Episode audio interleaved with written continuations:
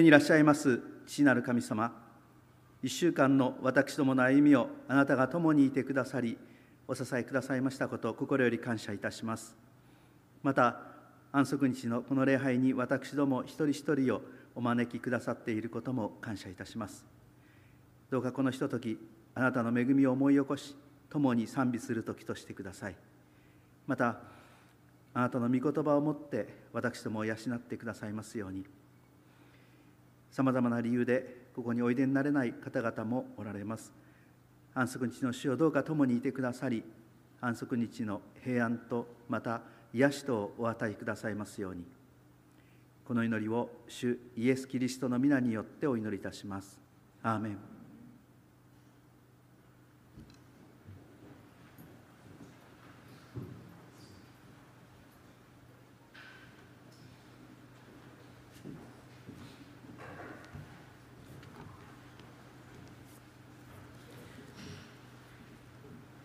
ようございます。今朝与えられました御言葉を拝読いたします。マルコによる福音書14章の60節から62節。マルコによる福音書14章60節から62節。口語訳聖書を拝読いたします。そこで大祭司が立ち上がって真ん中に進みイエスに聞き正していった。何も答えないのか。これらの人々があなたに対して不利な証言を申し立てているがどうなのか。しかしイエスは黙っていて何もお答えにならなかった。大祭司は再び聞き正していった。あなたは本べき者の子キリストであるか。イエスは言われた。私がそれである。あなた方は人の子が力ある者のの右に座し、天の雲に乗ってくるのを見るであろう。アーメン。開会賛美歌6番を賛美いたしましょう。ご起立ください。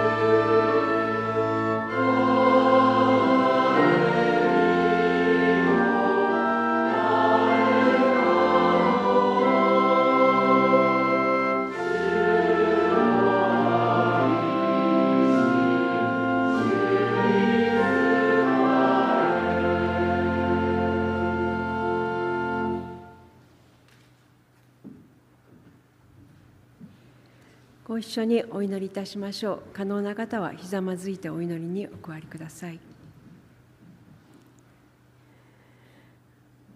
天地万物の作り主なる大いなる神様あなたが私たちのお父様でいらっしゃることを感謝いたしますまたこうして祈りによってあなたに近づくことができることも感謝いたしますこうしてあなたに礼拝をお捧げいたします。あなたがこの礼拝をお受け入れくださいますように。たくさんの祈りがあります。個々の祈りを個々の事情をあなたがよくご存知でもう祈る時に応えていてくださるそのような方であることも感謝いたします。御言葉をいただきます。神様どうぞあなたが選んだ牧者を祝福してくださって私たちにあなたの心を教えてください。またそれに応えて応じる私たちでありますように。共に伝うことのできない方々をそれぞれのその礼拝をお受け入れください。また隣の病院で伏していらっしゃるお一人お一人の祈りをまた働いている一人一人を支えその祈りを受け取ってください。神様どうかこの教会をあなたが祝福してあなたのことを世に表すものとして用いてください。イエス・キリストのお名前を通してお祈りいたします。アーメン。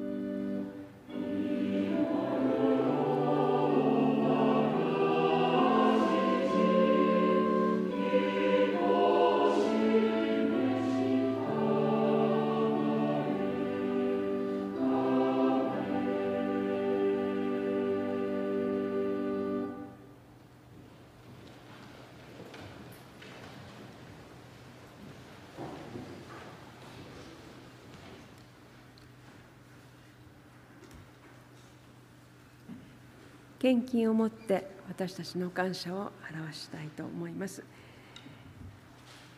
11やその他の献金をご用意の方もこの時にお捧げください。この祈りの後に主の祈りを皆で捧げましょう。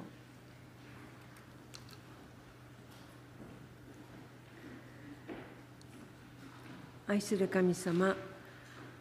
なくてならぬものならぬものをすべて備えてくださって感謝いたします。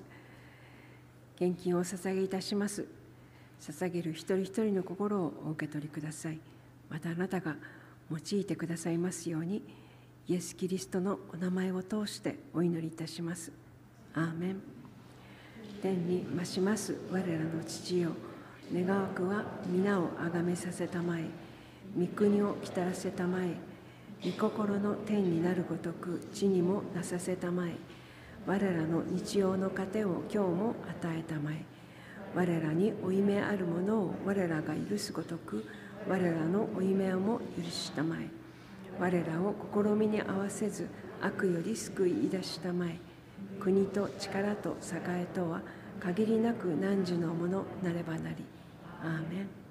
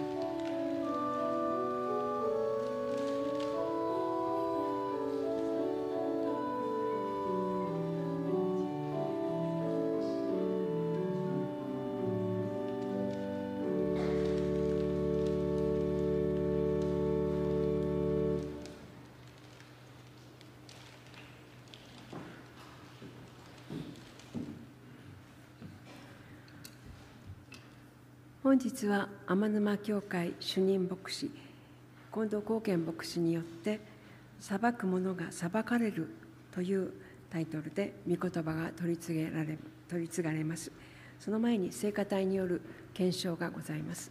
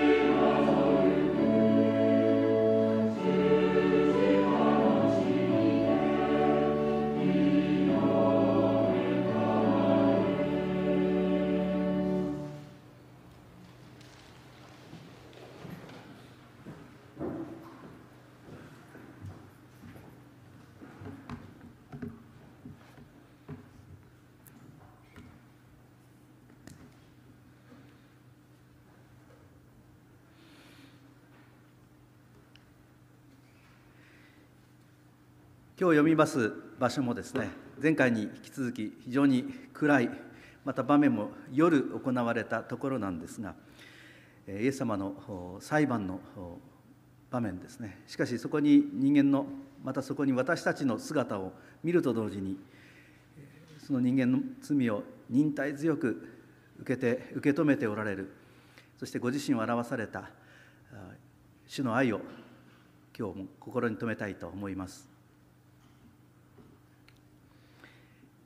はじめにですねちょっとこんなインターネットにイラストがありましたのでご紹介いたします。実はこれあの看護学部でですねキリストの生涯を教えております時に見つけたものなんですけれどもイエス様の教えについてですねお話しする時にこのイラストを紹介しました。見るとですね食べながらあの人というふうにですねあの批判している女の子を見ながら左の方の女の子が「あなただって遅くなってるのじゃない」っていうふうにですね言っているというイラストです。ああの自分のことを棚に上げて人のことをあれこれ、えー、詮索したり噂をしたり、えー、批判したりする、まあ、そういうことがですねちょっとこのイラストで、えー、表現されているわけなんですけれども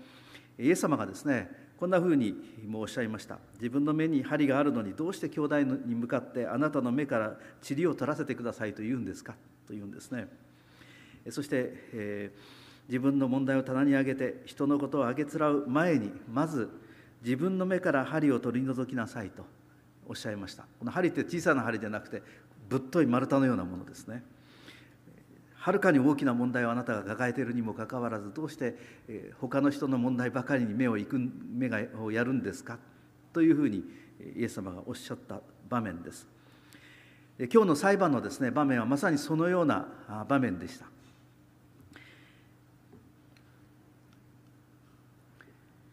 イエス様はですねゲッセマネの園で捕まりそして大祭司の家に連れて行かれました。そこにですねユダヤ当局の主だった最高法院のメンバーが集まってきました。当時ですね議長の大祭司も含めて最高法院は71名いたそうです。結構な数ですね。イエス様の弟子たちはすでにイエス様を見捨ててもう逃げております。この71名に囲まれてたった一人でですねこの尋問に向き合われたんですね、まあ、しかし遠巻きに弟子たち弟子の一人ペテロはですねこの大祭司の中庭まで入っていって下役人どもの中に混じってこの裁判の行方を見守っておりました。本来ならばですねこの最高本院は神殿の中で昼間開催されるべきものです。しかし夜遅い時間ですのですでに神殿は閉まっていました。大祭司の指定にメンバーが招集され尋問が開始されました。これは異例なことなんです。しかもですね通常安息日やお祭りの時にはこういうものは行わないことになっていたはずなんです。さらに死刑を宣告するような重大な判決の場合は1回で裁判を終えることはなかったというんですね。慎重に判断をするために2日にわたって吟味しなければならないという決まり決まりもあったようなんです。しかしこの尋問はあまりにも請求です。よほど急いでですねイエス様に裁きを下したいと考えていたんだろうと思います。しかももうすぐ近くに安息日が迫っているわけですね。次の夜はもう安息日になります。そうするとですね週をまたがいでいかなきゃいけなくなるわけです。彼らは焦っていたんだろうと思います。大祭司の自宅で非公式な非公式な形でイエス様に対する裁きが始まりました。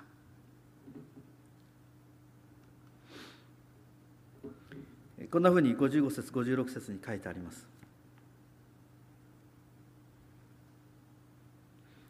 さて最首長たちと全議会とはイエスを死刑にするためにイエスに不利な証拠を見つけようとしたが得られなかった。多くの者がイエスに対して偽証を立てたがその証言が合わなかったからである。この非公式な裁判においてですね議会はイエス様を死刑にするために不利な証言を見つけようとしたと書いてあります。この裁判はですね結論ありきだったんですね。死刑にすることがもう前提になっていたんですね。イエス様を死刑にするための有効な証言を集めようとしたんですがなかなかそれが集まらなかったと書いてあります。こういうですね結論ありきの議論っていや営みって今もよくあることです。会議の中でもですね。あるいは科学においてすらそういうことがあるんですね。もう結論が頭の中に先にあるんです。でデータはですねその結論を証明するような都合のいいデータだけが集,、ま、集めていってあるいはそれを並べていってその結論を固めるというような過ちを犯すことが科学者だって起こることあるんですね。あるいは誰かのことをある偏見であの人はもうこうだからと決めつけてその人を見て評価してしまう。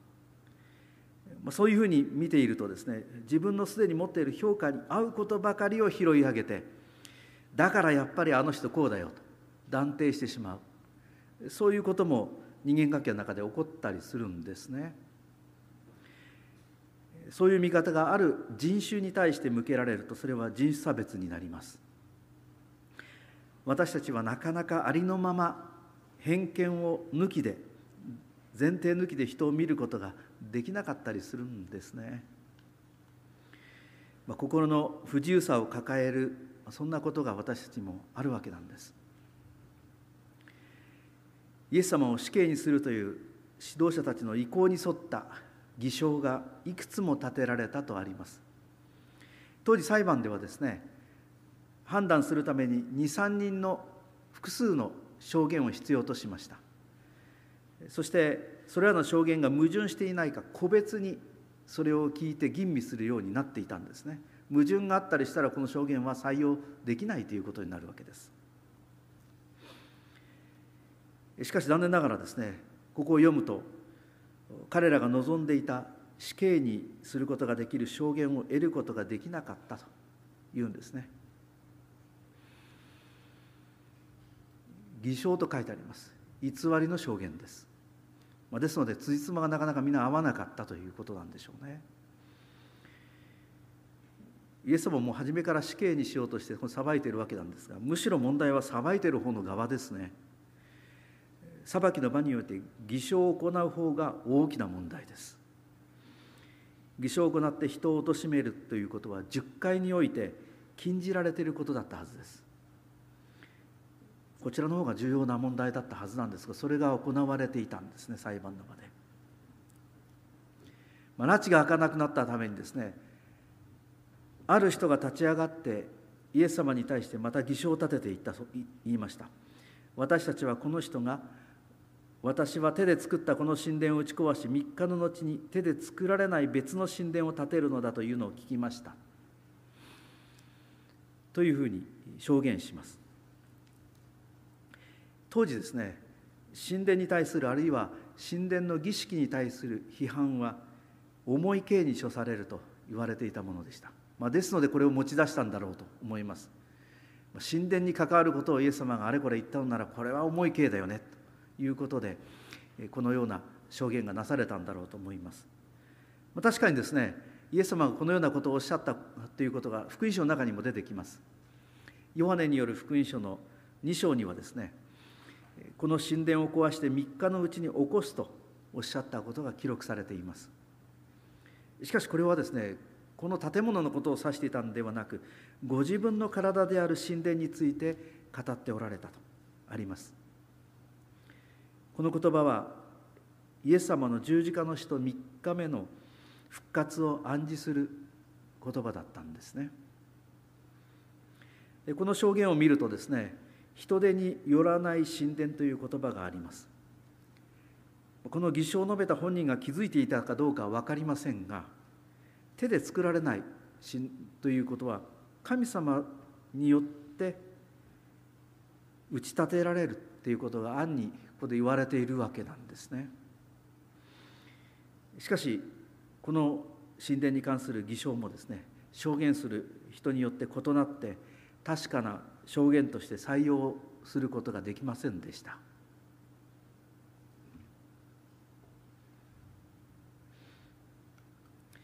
この裁判で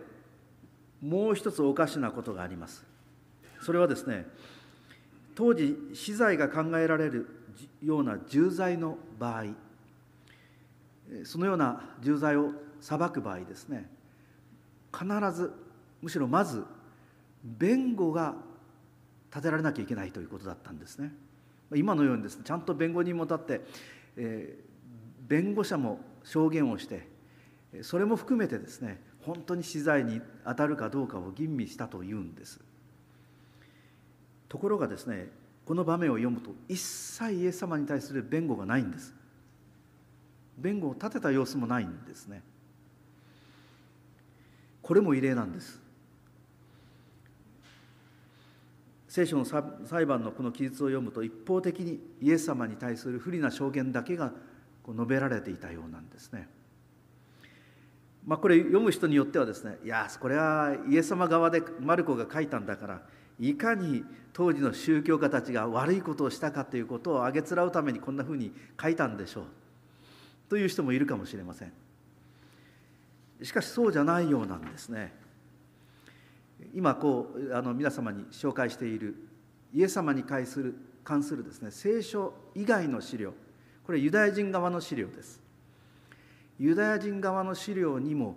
誰も弁護する人がいなかったと書いてあるんですよ。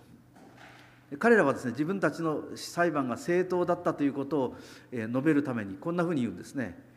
イエスは杉越の前日にかけられたそれをに先立つ40日間死者がこう呼ばわった彼は魔術を行いイスラエルを惑わしそそのかして廃棄をさせたので、まあ、この辺りもですね福音書にこうを暗示するようなことが書いてあるんですなんか魔術を行いユダヤ人の指導者側からするとイエス様の奇跡は魔術だと考えてたようなんですね。で誰でも彼を弁護できる者は来てそれを申し述べよこういうふうに言い回ったというんですね。で彼を弁護するために何も提示されなかったので彼は杉越の前日にかけられた。このサンヒドリンの最高議員側のですね主張はいや私たちは前もって弁護する人たちは出てきてくださいと言ったんですよ。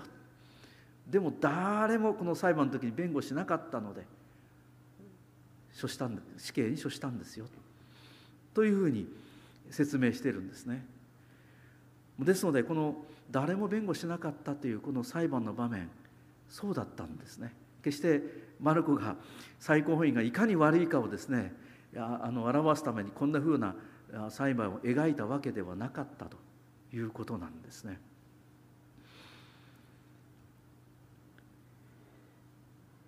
しかし残念ながらですねその証言も皆矛盾していたりしてですね死刑にできる証言を得ることができなかったとあります。それでですねとうとうしびれを切らしたんでしょうね。大祭司議長である大祭司が立ち上がります。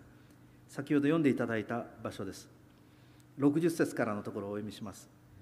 そこで大祭司が立ち上がって真ん中に進みイエスに聞きただしていった。何も答えないのか。これらの人々があなたに対して不利な証言を申し立てているがどうなのか。しかしイエスは黙っていて何もお答えにならなかった。大祭司は再び聞きただしていった。あなたは褒むべき者の子キリストであるか。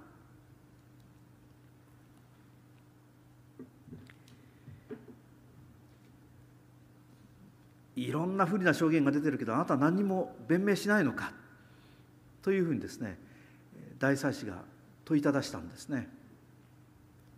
しかしその問いかけに一切お答えにならなくて沈黙しておられたとあります。もうあることあることないことがないことの方がほとんどなんでしょうけれどもイエス様に対するですね不利な証言ばかりがどんどんこう言われたわけですね。しかも皆矛盾している証言なわけです。確かな証言でないことは当局が吟味して明らかでした。イエス様をそういうですねもう死刑ありきの偽りの証言をいっぱい聞かされたわけですけれども一切それに弁明しようとなさらなかったと言います。もういかに忍耐強い方かなと思いますね。ありえないことを言ったら言いたくなりますよね。そんなこと私言ってませんっていうようなことやってませんっていうことですね。言いたくなるところだろうと思うんですが黙ってですね忍耐して聞いておられるんですね。本当にイエス様は忍耐強い方だなと思います。そして偽りの証言にいちいちお答えになろうとはなさらなかったんですね。それはもうイエス様が言うまでもなく当局が聞いていて吟味してそれが偽りであることが明らかなものだったからです。そこでですね何もお答えにならないのでストレートにイエス様に質問しました。あなたは本べき者の子キリストであるか。確信をついた質問を大祭司はしたんですね。褒むべきものあるいは称えられるべきお方これは誰のことを指しているかというと神様のことです。当時のユダヤ人たちはですね神様に対する畏敬の思いから神様とかですね主なる神ヤハウェという言葉を直接表現しなかったんですね。皆を発音しなかったんです。代わりにこのような本べきものというふうにあるいは称えられるべきものというふうに表現しました。しかしここも非常に実に滑稽な話なんですね。神様への畏敬の思いを表すためにわざわざ神と呼ばないことにこだわるんです。ここはすごく。こだわっているんですがそもそももう死刑ありきで裁判すること自体がおかしいですしまた偽証を重ねる非公式なこの裁判自体が全くもってですね神様の御心に反した行為なんですね。矛盾あるいは偽善です。あることにこだわり正しいことを貫こうとしながらそこはすごくこだわる割にその一方で全く神様の御心に沿わないことをしている。そのような矛盾をですね実は私たちも抱えたりすることがあるんじゃないかと思うんですね。ある部分は非常にこだわって正しいことをするとしながらもう一方で神様の御心に反していることはスルーしてしまってやってるっていうことですね。そういう私は時に矛盾を抱えているものでもあるんです。褒むべきものの子いかへと神の子とですね大祭司が言った時彼が意味していたこと。それはですね当時のユダヤ人たちが神の子キリストあるいはメシアについて思い描いていたことです。彼のイメージはですねダビデ王の子孫の中から出てくる政治的リーダーです。だから救い主のことをダビデの子とも表現しました。ですのでこの質問した大祭司が考えていたイメージしていたことはイエス様がダビデ王の子孫であり政治的なリーダーとしてユダヤの民を率いて戦う救い主かどうかという問いなんですね。さてイエス様はそれに対してどうお答えになったでしょうか。それが先ほど読んでいただいた場所です。62節の言葉を意味します。この質問に対しては明確にイエス様は答えるんですね。イエスは言われた私がそれである。あなた方は人の子が力ある者の右に座し天の雲に乗ってくるのを見るであろ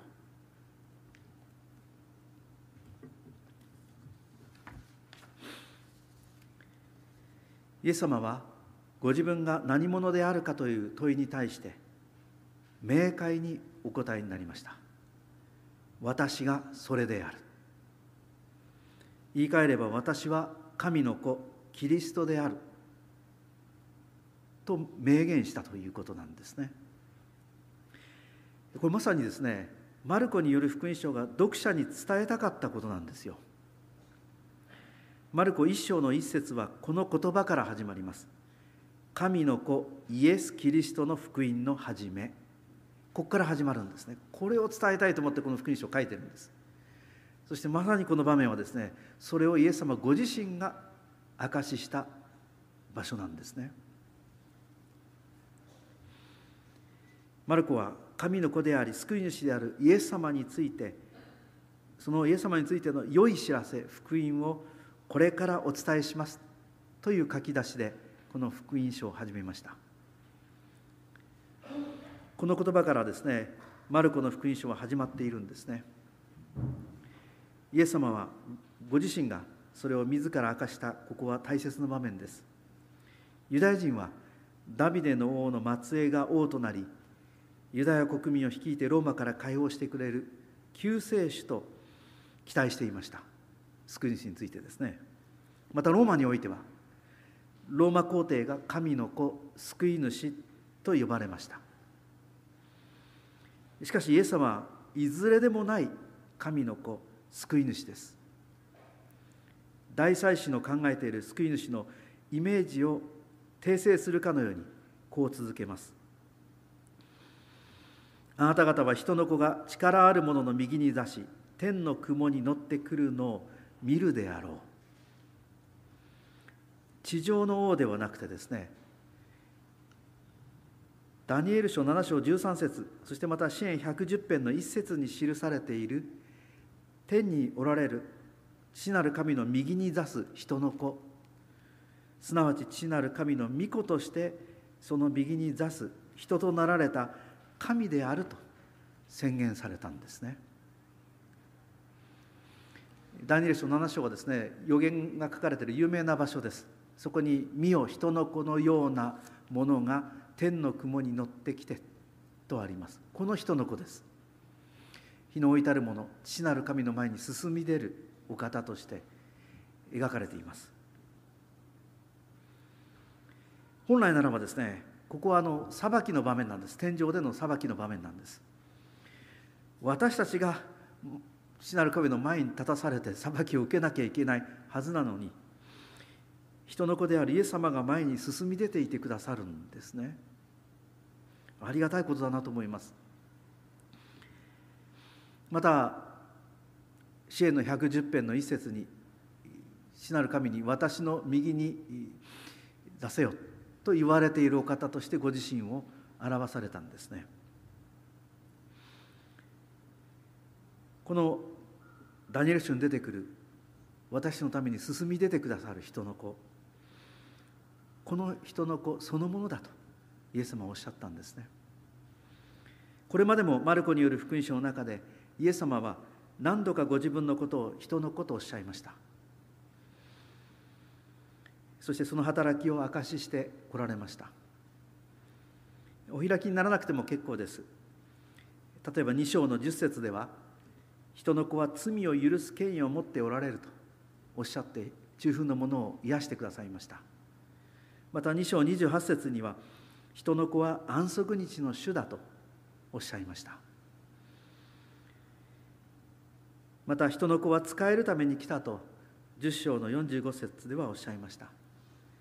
そして世の終わりについて語られた時13章26節には人の子は天使を従えて大いなる力と栄光とを持っておいでになるとおっしゃいました。これを重ねていきますと人の子イエス様は罪を許し安息日の主であり私たちの救いのために仕えるお方でありしかし神としての栄光と力を持って再びおいでになる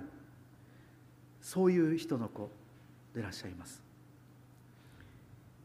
それは大祭司が考えていた神の子キリストとは全くスケールが異なるお方です。さらにですね私がそれであるとイエス様はおっしゃいました。英語で言うならですね I am という言葉なんですね。ちょっとギリシャ語の話をしますがここはエゴエミーエイミーという言葉を使います、まあ、エゴっていうのは私という意味です。エゴイストなんていう言葉もありますよね。語源はそこからここから来ています。英語エイミー英語では I am という言葉なんですが私がそれであるとも訳せるんですが私はあるとも訳せるんです。私はある。これは主なる神様がモーセに私はあってあるもの。私はある。と語ったことに実はつながる表現でもあるんですね。とするとですねイエス様は父なる神の右に座し雲に乗っておいでになるそしてまたこの世を最終的に裁かれる。主なる神そのものだと宣言されたということなんです。その方が今人となって裁こうとしている人々の前に立っておられるということなんです。もしそうならばイエス様を裁いている大祭司とそのもとにある最高法院はこの世界の罪の問題を裁き最終的に解決なさるお方の前でこの偽りの裁判を行っていたということになります。このイエス様の宣言によって裁く者が裁かれている。裁かれる側に立たされたんですね。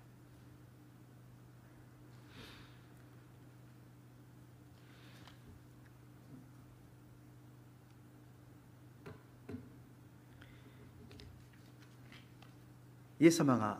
明快にお答えになったその答えに対して大祭司はどう反応したかというと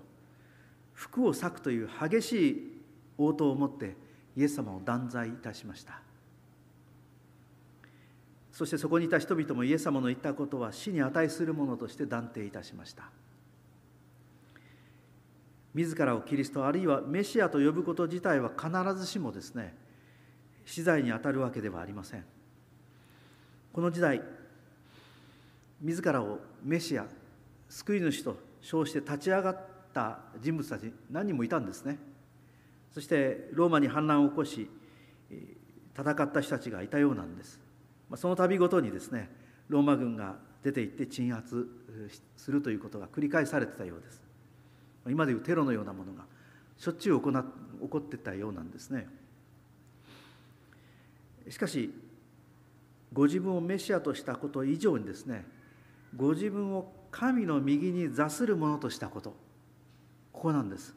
神と等しいものとしたこと。これを神様に対する冒涜と取った冒涜と取ったんですね。ですから大祭司はイエス様がおっしゃりたいことを受け取ったんです実は。私がそのように裁く神の右に座す人となられた神主なる神そのものだといったことを受け取ったんですねしかし彼はですねそのそれを信じたのではなくて人が自分を神と称するのはまさに神様の暴読だ神様への暴読だと考えてですねこれをもうもう聞きこんなこと聞いてられないというような感じでガーッと裂いたということなんですね。しかしですね実はこの服を裂くという行為も本来は大祭司にふさわしくない行為なんです。聖書のレビ記10章6節によると大祭司とその息子たちは衣を裂いてはいけないと言われているんですね。そういうような行為をしてはいけないと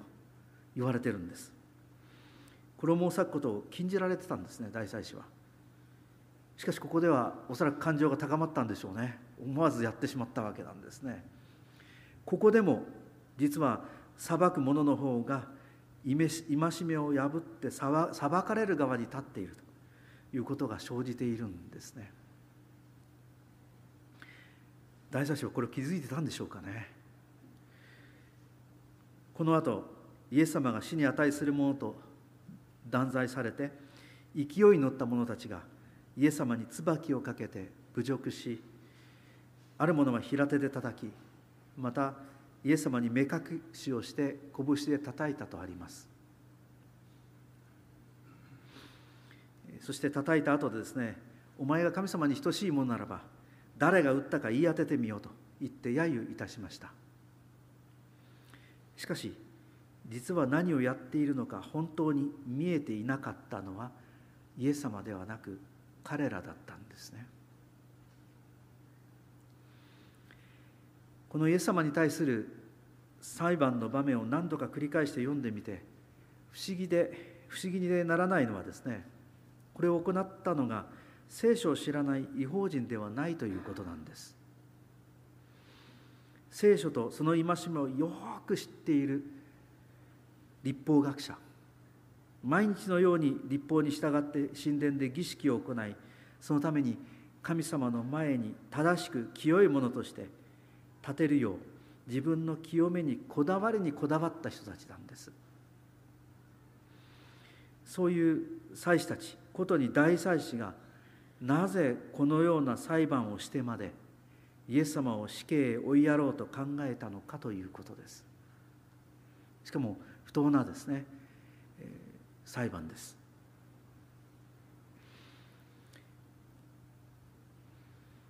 議員の中にはこのような裁判は不当だと思った者もいたかもしれません。中にはですねこれおかしいよねと思った人もいたのかもしれません。あまり聖書には出てきませんけれどもしかしイエス様を死刑にするという思いを強く持っていた人々にその思いにこの裁判は飲み込まれていってしまいます。最初に申し上げましたようにこの裁判は死刑にすることを前提にしたいわば結論ありきの裁判でした。そのようなことは今の私たちの周りでもよくあることだとも申し上げました。しかしこの人々は旧約聖書が明かしする神様を信じていた人々だったはずです。信じている人々がこのような不当な裁きを行ったんですね。ある人は言うでしょう。いやむしろ宗教を信じて自分を絶対化することほど恐ろしいものはないと。自分を善あるいは正義として自己を絶対化ししかも私には神様がついている神の側だと。自己を絶対化し相手を悪として徹底して排除する。むしろ宗教の方が怖いよね。という人もいるかもしれません。確かにですね歴史から現代に過去の歴史から現代に至るまでそのような実例はいくらもあります。でもそれはですね宗教に限りません。ある思想に基づいてこれがなされることもあります。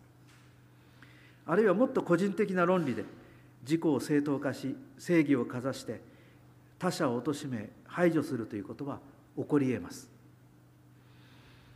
それで自己の存在意義を保とうとしたりするんですね。それをある人は正義中毒と呼ぶそうです。しかしもう少しですね私は突っ込んでイエス様がおっしゃってきたことに照らして考えてみたいと思うのです。イエス様はご自分を先ほど紹介したダニエル書7章にある人の子だとおっしゃいました。人の子神様が人となられた救い主です。イエス様が成し遂げようとしておられた救いは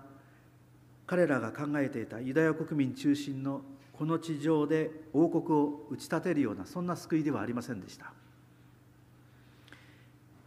イエス様が救い主として成し遂げようとしておられたのは人類の根本的な問題である罪からの救いです。そのために十字架の死に至るまで救いのご計画に従順であられて私たちにお仕えになられました。そればかりかイエス様は十字架で成し遂げる罪の償いと許しのもとに許しの先に最終的な救いを見ておられました。それは人の子として神様の右に座してご自分の犠牲をもって私たちの罪を取りなし清め再びこの世界をに戻られてこの世界を新たにしそこに私たちを住まわせてくださる。そのような遠大な計画を救いの計画を見ておられたんですね。その計画を信じ受け入れるためにこれまでの在り方を手放してユダヤの指導者たちは変わらなければならなかったんです。彼が彼らが考えてた期待してた救い主のイメージ考えを置かなきゃいけなかったんですね。あるいは捨てなきゃいけなかったんですね。そのことを主張なさった象徴的な出来事がマルコ11章にあります。神殿から商売人を追い出して宮を清めるという出来事でした。違法人が礼拝する場であった場所が商売の場所に変わっていました。変わり果てていたと言ってもいいですね。そしてそこから利益を得ていた宰相たちをイエス様は痛烈に批判なさいました。そして私の家はすべての国民すなわち違法人も集う祈りの家と唱えられるべきであるとおっしゃったんですね。イエス様は最小たちユダヤの指導者たちが期待していた救い主ではなく彼らが抱えている罪に気づかせてそこから救い出し彼らを新たに作り変える救い主だったんですね。内から変えると言ってもいいでしょうね。社会の政治的な形態を変える救い主ではなくて。しかし彼らはそのような救い主としておいでになられたイエス様を拒んだんですね。それは言い換えれば謙虚に自分の内にある罪を認めてこれまでの自分の考えを置くこと手放すこと。そして神様によって変えていただくということを拒んだと言ってもよいと思います。変わりたくないんですよ人間って。結構私は頑固なんですね。地位や名誉あるいはこれまでの業績といった自分が築き上げたものがあればあるほどそしてそれによって自分の存在意義が保たれていたならばなおのことそれを捨てられず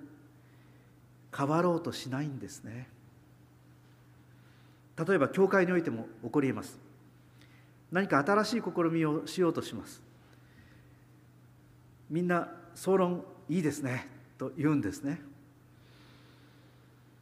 総論は皆賛成なんです。しかしそのために自分があるいは自分の部署が変わらなければならない。あることを捨てなきゃいけないということになると途端に話は別になるんですよ。抵抗するんですね。それまでやってきたことを変えるっていうことはなかなか人間私難しいんです。手放せないんです。何かですねこれまでの自分が全部否定されたかのような思いになって人はなかなか変わろうとしないんですね。そればかりか自分のこれまで存在意義を保たせていたものそれは地位だったり名声だったりあるいは役割だったりしますがそれを脅かすものが生じたならば排除しようとするんです。前回もお話ししましたけれどもこの最長たち主だった指導者たちがなぜイエス様を死罪にしようとしたのかそれは妬みのためだったと申し上げました。まさにここがその理由なんですね。何が何でもこの人を排除しなきゃいけないと思った。その理由です。ここに神様から離れ自分の打ち立てたものを自分のよりどころとする自らの打ち立てたもので自らを義とする。人間の罪の根深さを見るんです。今回のこの場面を読みながら私にも当時の指導者たちが抱えていた問題があることに気づかされました。私が願い期待している私にとって都合のよい救い主としてのイエス様を見てはいないだろうか。あるいは聖書を通してまたさまざまな機会を通してイエス様が私に手放すよう示している罪をイエス様に委ねて変えていただくことを本当に心の底から望んでいるだろうか考えさせられたんですね。私たちはなかなかこれまでの自分の在り方考え方そして抱えている罪すら手放せないものです。年いっていくと今更変えられませんよと言いたくなったりもします。実際ヨハネにいる福音書の3章のニコデもそう言ってますよね。今更母の体に戻って私たち新しく生まれることができますか？とイエス様に向かって言っていますね。そうなんですね。言い訳しちゃうんですよ私たち。しかしイエス様はですねそういうふうに変わろうとしない手放せない私たちのためにご自分の神としての立場を置いて手放して人となってくださったんですね。そして命すらも十字架で差し出してくださったんです。手放したんです。そして裁いている自分たちが実は人の子を十字架に上げて裁かれるものになっていることに気づかない。当時の指導者たちのために十字架の上で祈られました。その祈りの言葉が今日の心のマナです。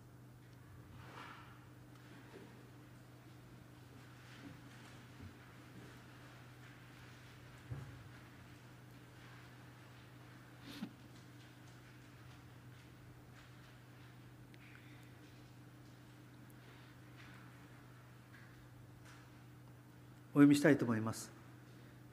その時イエスは言われた。父よ彼らをお許しください。彼らは何をしているのか分からずにいるのです。この祈りは私たちのための祈りでもあります。イエス様は復活して天に昇られた後父なる神の右に座する者としてご自分の犠牲をもって今もなおこのように私たちの罪のために取りなしていてくださいます。その取りなしの働きの先に人の子として再び雲に乗っておいでになる時を見ておられるんです。この人の子である主イエスが地上で私たちのために成し遂げてくださったこと。そして今天において父なる神の右に出して成してくださ成してくださっていること。そして将来成し遂げてくださること私たちの救いのよりどころ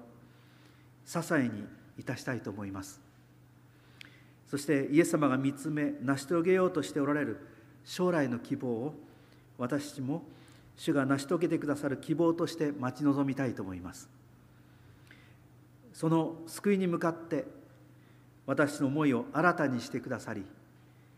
神様の御心に生きるものとして作り変えてくださることを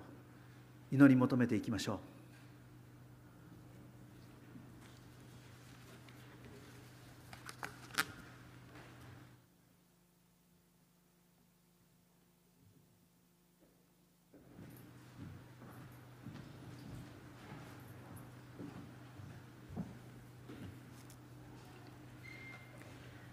閉会賛美歌262番を賛美いたしましょう。ご起立ください。